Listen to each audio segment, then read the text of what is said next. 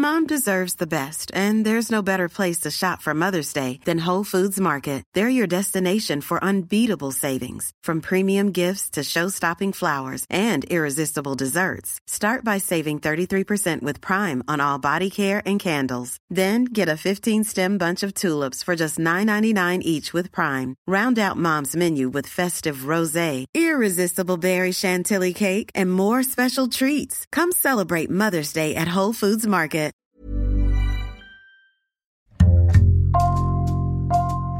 Bonjour, c'est Jules Lavie pour Code Source, le podcast d'actualité du Parisien. En France, on estime que 700 000 enfants sont victimes chaque année de harcèlement scolaire, un fléau contre lequel se bat une mère de famille, Nora Fraisse, depuis le suicide de sa fille aînée, Marion, en 2013. Le 10 décembre, à Orsay, dans l'Essonne, elle a inauguré la première maison de Marion, un lieu d'accueil pour les victimes de harcèlement scolaire. Pour Code Source, Claudia Prolongeau l'a rencontrée sur place.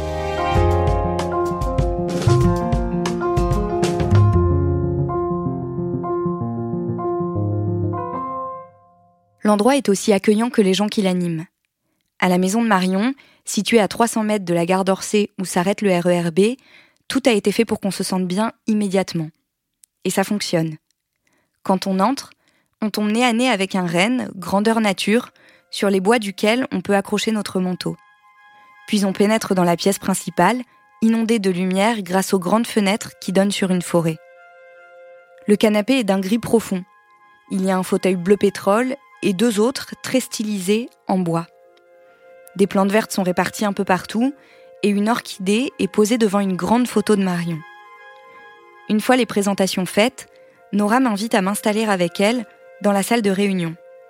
Je lui demande si elle aussi, elle a déjà été victime de harcèlement scolaire. Je dirais pas que j'ai subi euh, du harcèlement euh, scolaire. Je l'ai pas pris comme ça.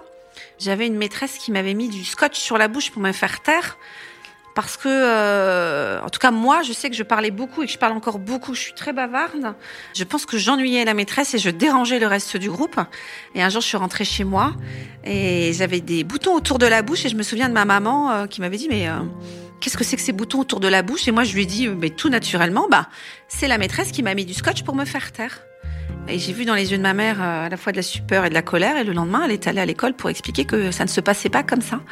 Après, je suis bavarde. Hein. Je sais que pour les professeurs, c'est très très compliqué. Mais moi, j'adore les enfants qui parlent. Donc, euh, vous verrez, c'est une grande qualité. Ça nous aide à défendre aussi des causes, le bavardage. Voilà, faire du bruit, ça fait du bien aussi.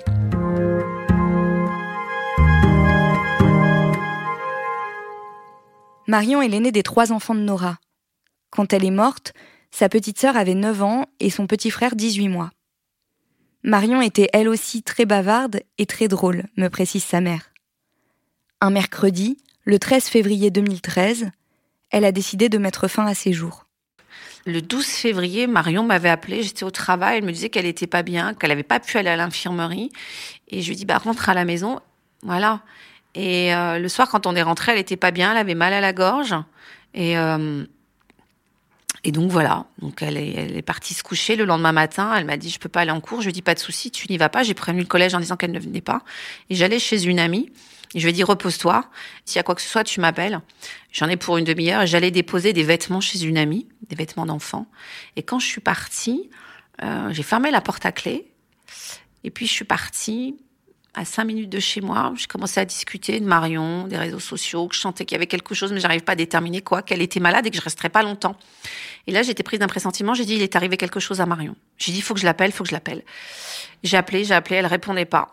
Je dis, c'est quand même très bizarre, sur le fixe, sur le portable. Et je sais pas, je me suis dit, bah, elle a dû aller se doucher. Il y a quelque chose, elle est partie se doucher, parce que je l'avais vu le matin, elle avait pris son petit déj. J'ai dit, elle a dû glisser dans la baignoire. J'ai pris mes enfants, je suis montée en voiture et je suis arrivée à toute vitesse. J'ai ouvert la porte, avait ma chienne dehors et je me suis dit, bah, non, ça va, la porte est fermée. J'ai monté à 4 à 4. Les étages, je suis allée dans la salle de bain. elle n'était pas là. Et elle était dans sa chambre, voilà. Mais je n'en dirai pas plus. La suite, Nora l'a déjà raconté en détail beaucoup de fois. À ses proches, dans quelques interviews et dans un livre qui s'appelle Marion, 13 ans pour toujours.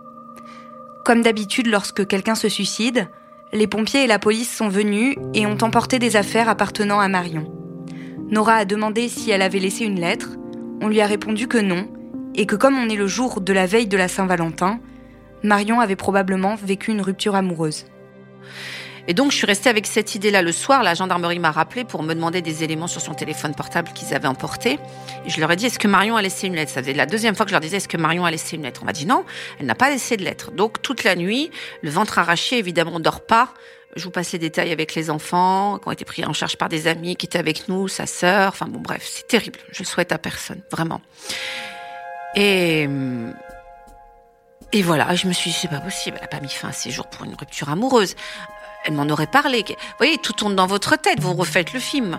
Et le lendemain matin, une amie pousse la porte, je ne sais même pas comment elle est arrivée, comment elle a ouvert le portail, et on était en bas, en état de sidération. Elle nous donne un, elle nous donne un, journal, Le Parisien, dans lequel il a indiqué ses enfants harcelés à en mourir. Elle me dit, regarde, Marion a laissé une lettre.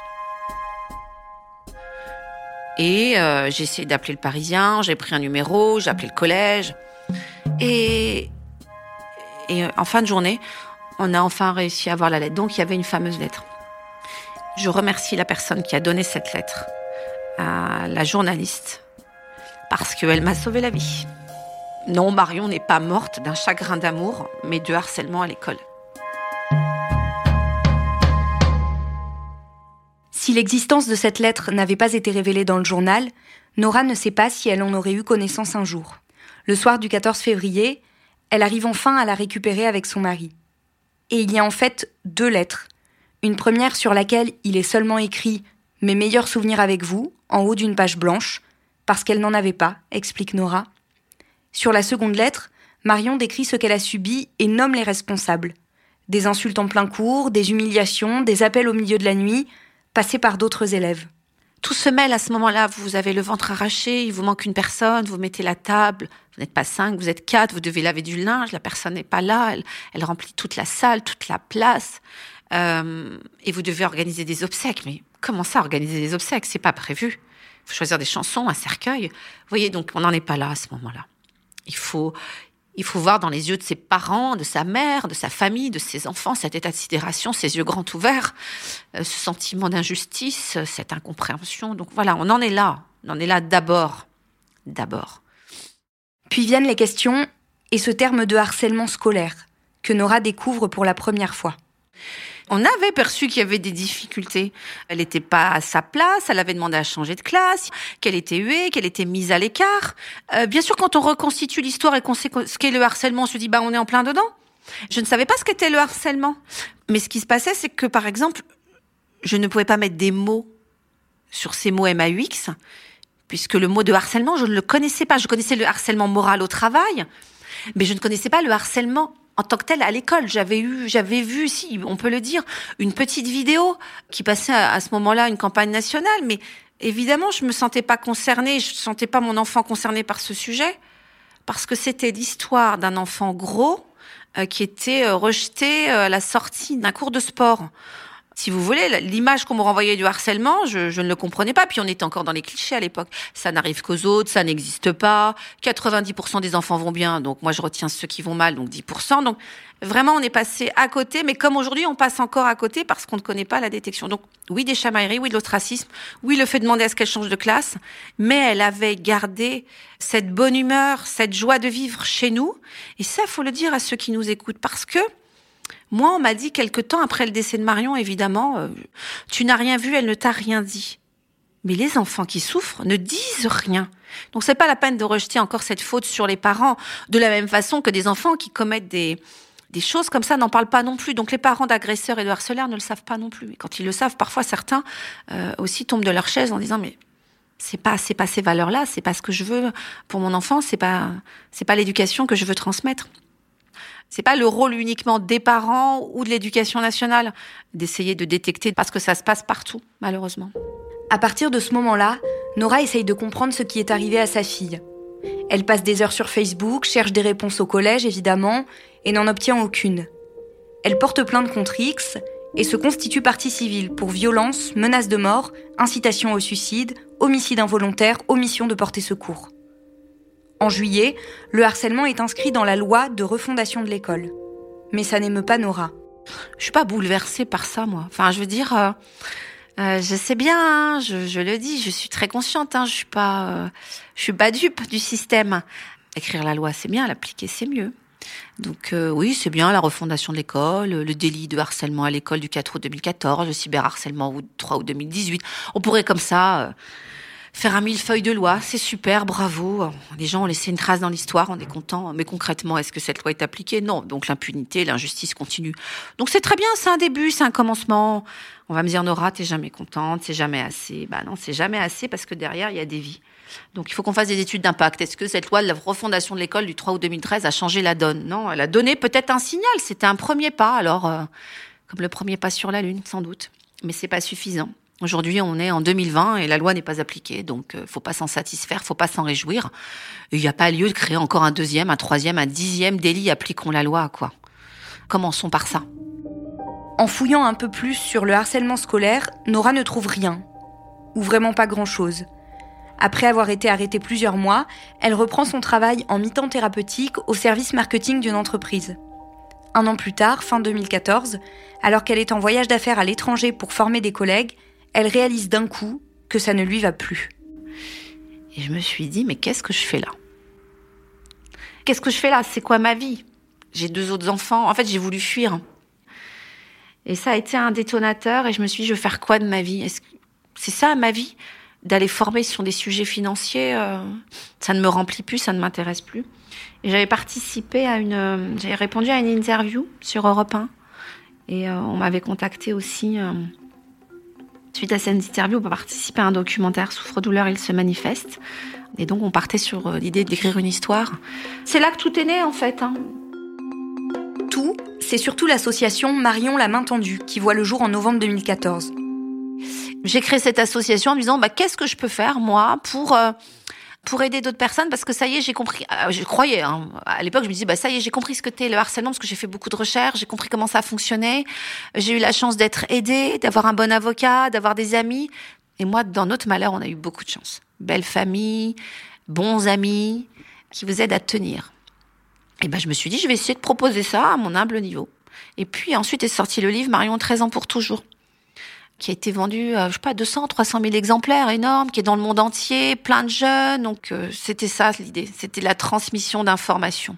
Nora se met alors à recevoir beaucoup de messages d'enfants, d'adolescents, mais aussi d'adultes qui lui racontent qu'ils ont subi ou subissent encore du harcèlement à l'école. Et elle commence à intervenir dans les établissements. On a beaucoup de quadras qui nous écrivent aussi, on a des parents et on a des enfants qui m'ont dit venez dans mon école, je suis pas bien, venez m'aider, c'est comme ça que c'est né c'est grâce aux enfants. Et comme dirait mon petit frère que j'adore, il dit Nora, t'es toujours hyper occupée, mais toujours super disponible. J'ai un copain, la dernière fois, il m'a appelé, il m'a dit, je suis en panne. Bah, je dis, ouais, moi, je peux rien faire, je suis pas garagiste. Il me dit, ouais, mais toi, je sais que quand j'appelle, tu vas répondre. Donc, j'ai vu, parce qu'il me dit, il y a personne qui va me répondre à cette, voilà. J'ai toujours, en fait, je le dis avec beaucoup d'humour, évidemment, mais comme Marion m'a pas répondu et comme je suis passée à côté, donc, du coup, je me dis, punaise, imaginons que c'est l'appel, quoi faut que je réponde. Au fur et à mesure de ces interventions, Nora réalise à quel point elles sont précieuses pour les enfants qu'elle rencontre. Quand un enfant il m'a dit tu pars déjà, tu reviens, tu restes, et je suis obligée de lui dire non, parce que j'en ai d'autres à aller voir. Et ben je me dis c'était dur ce matin, je me suis levée à 5 heures du mat, j'y suis allée, mais euh, bah, je pense qu'on a sauvé beaucoup de vies avec Marion la main tendue. Ouais. De ces interventions naît l'idée qu'il faut un lieu, un endroit chaleureux, calme, avec du café, des gâteaux et des oreilles attentives. Une structure comme il n'en existe pas en France, pour accueillir les personnes subissant le harcèlement scolaire, mais aussi leurs familles, qui ne sont pas victimes collatérales, précise Nora, mais victimes tout court. Ils ont besoin qu'on leur porte un regard aimant et bienveillant. Vous savez, un simple regard, ça change tout. Et je sais que beaucoup de gens n'ont pas osé euh, venir me voir, ils étaient gênés. Pas facile d'aller voir la mère de la suicider. Hein. Moi, j'avais un tatouage. Hein. Enfin, c'était mon sentiment. Quand je marchais dans la rue, j'étais la mère de la suicidée.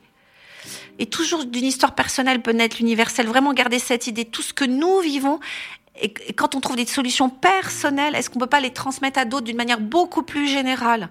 Euh, Ne gardons pas pour soi les bonnes solutions. Et c'est ce que je vous disais, j'ai eu des amis, j'ai eu de la famille, j'ai eu un avocat. Qu'est-ce que nous disent les gens? Je me sens démunie, je me sens seule, j'ai besoin d'aide, j'ai besoin d'un groupe de parole, j'ai besoin de lever cette culpabilité. Mon enfant est déscolarisé, il a une phobie scolaire, je veux qu'il soit pris en charge. je trouve pas de médecin. Euh, un psychologue, ça coûte extrêmement cher. Il y a neuf mois d'attente. Il faut trouver une autre école. Donc c'est comme ça que c'est né. Et j'en ai parlé il y a cinq ans euh, lors d'une audition à la région Île-de-France avec Farida Adlani et Valérie Pécresse. Et tout de suite ils m'ont dit OK. Fallait trouver des locaux. Ben là on a trouvé chez un bailleur privé. Ça a été extrêmement compliqué. J'ai failli abandonner plusieurs fois parce que j'avais plus d'argent. C'est beaucoup de sacrifices personnels, c'est beaucoup de sacrifices financiers. Donc j'ai failli tout arrêter. Et puis, et puis, et puis des amis m'ont rejoint. Et, euh, et, on a des nouveaux bénévoles euh, qui nous ont rejoints. Ce sont des personnes qui ont entre 25 et 30 ans, qui ont très très bien réussi leur vie, j'allais dire, à la fois scolaire et euh, au travail, et qui pendant le confinement ont été en quête de sens. Dans cet endroit, qui a ouvert début décembre, Nora délivrera aussi des formations subventionnées par l'éducation nationale pour que les enseignants apprennent à détecter les signaux faibles, parfois très faibles même, que peuvent envoyer les enfants. C'est beaucoup, mais loin d'être suffisant. Pour pouvoir aider les 1,2 million d'enfants victimes de harcèlement scolaire, il faudrait des maisons de Marion partout, dans chaque ville. Et il faudrait aussi que les coupables soient punis, pense Nora. Car si en 2017, l'État a été reconnu en partie responsable de la mort de sa fille, et condamné pour cela, la plainte au civil déposée par Nora et son mari n'a, elle, toujours pas abouti. Je ne lâcherai rien, je l'ai promis à ma fille parce qu'en fait, tant qu'il n'y aura pas eu de procès et de condamnation, le harcèlement continuera.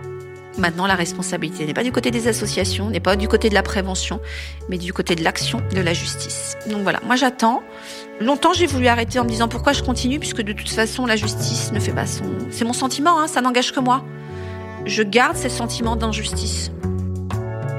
C'est pas un enfant sur dix. C'est 1,2 million d'enfants. Je repense donc à cette maîtresse qui m'avait mis du scotch sur la bouche pour me faire taire. Ne tentez pas de me faire taire. On a fait taire ma fille, on ne me fera plus jamais taire. Claudia Nora Fraisse le raconte bien, les enfants qui subissent du harcèlement scolaire ne vont pas forcément le dire. Alors à quoi est-ce qu'il faut être attentif vis-à-vis des enfants? Alors Nora dit qu'il faut être attentif à ce qu'on appelle euh, les signaux faibles. Comme leur nom l'indique, les signaux faibles, c'est des signaux qui sont euh, compliqués à détecter. D'autant que un seul de ces signaux comme ça peut ne pas forcément paraître très important. Et en fait, on peut se rendre compte que si euh, un enfant coche entre guillemets plusieurs cases de ces signaux, bah là, ça veut dire qu'il y a un problème. Pour ça, il y a le ministère de l'Éducation qui a créé une grille en fait, une grille dans laquelle on retrouve tous ces signaux. Alors ça peut être, je donne quelques exemples, un élève isolé, un élève qui est moqué ou insulté, un élève à qui on fait des croche-pattes, à qui on tape sur la tête, à qui on tire les cheveux, à qui on vole son goûter par exemple. Ces signaux sont dans des cases comme ça et ça permet au personnel qui travaille dans les écoles de cocher en fait de dire euh, bah telle petite fille euh, le jeudi on lui a volé son goûter et puis ça permet comme ça de se rendre compte que si en fait ça arrive le jeudi d'après et puis le lundi encore d'après puis le mardi bah en fait il y a peut-être un problème parce que c'est toujours à cette petite fille qu'on vole son goûter mais euh, ces signaux ça peut aussi arriver une fois et c'est pas forcément très grave et ça veut pas forcément dire que la personne est victime de harcèlement. Donc il y a cette grille qui permet d'être attentif à ces signaux et qui permet de noter si ça arrive fréquemment ou pas. Claudia, la maison de Marion à Orsay dans l'Essonne, elle accueille déjà du monde? Oui, elle accueille déjà du monde euh, donc depuis son ouverture euh, le 10 décembre.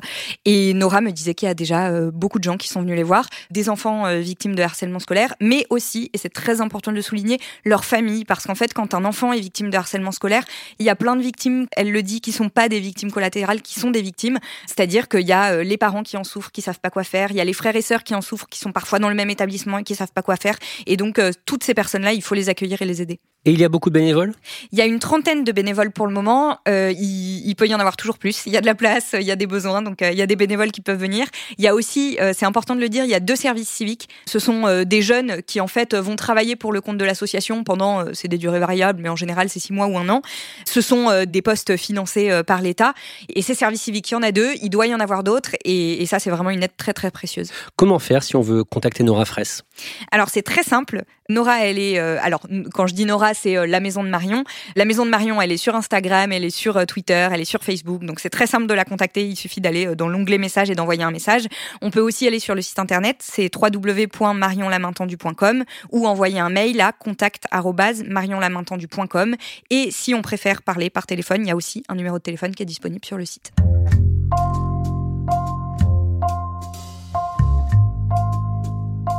Merci Claudia Prolongeau. Cet épisode a été produit par Thibault Lambert et Nathan Châtelain. Réalisation Alexandre Ferreira. Code Source est le podcast d'actualité du Parisien, disponible chaque soir du lundi au vendredi. N'hésitez pas à nous écrire code source at leparisien.fr. Si vous aimez Code Source, abonnez-vous pour ne rater aucun épisode sur Apple Podcast ou Google Podcast. Et puis dites-le nous en laissant des petites étoiles ou un commentaire sur votre application préférée.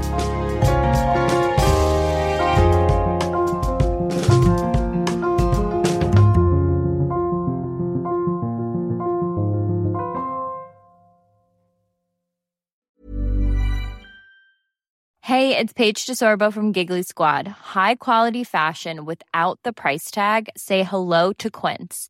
I'm snagging high-end essentials like cozy cashmere sweaters, sleek leather jackets, fine jewelry, and so much more. With Quince being 50 to 80% less than similar brands. And they partner with factories that prioritize safe, ethical, and responsible manufacturing. I love that. Luxury quality within reach. Go to quince.com slash style to get free shipping and 365 day returns on your next order. Quince.com slash style. When you make decisions for your company, you look for the no brainers. And if you have a lot of mailing to do, stamps.com is the ultimate no brainer. It streamlines your processes to make your business more efficient, which makes you less busy. Mail checks, invoices, legal documents, and everything you need to keep your business running with stamps.com.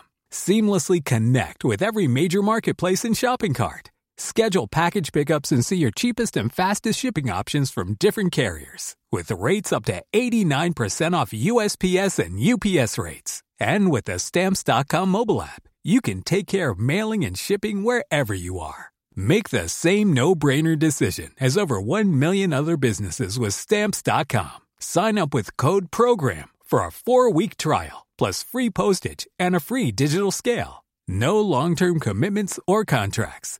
That's stamps.com. Code program.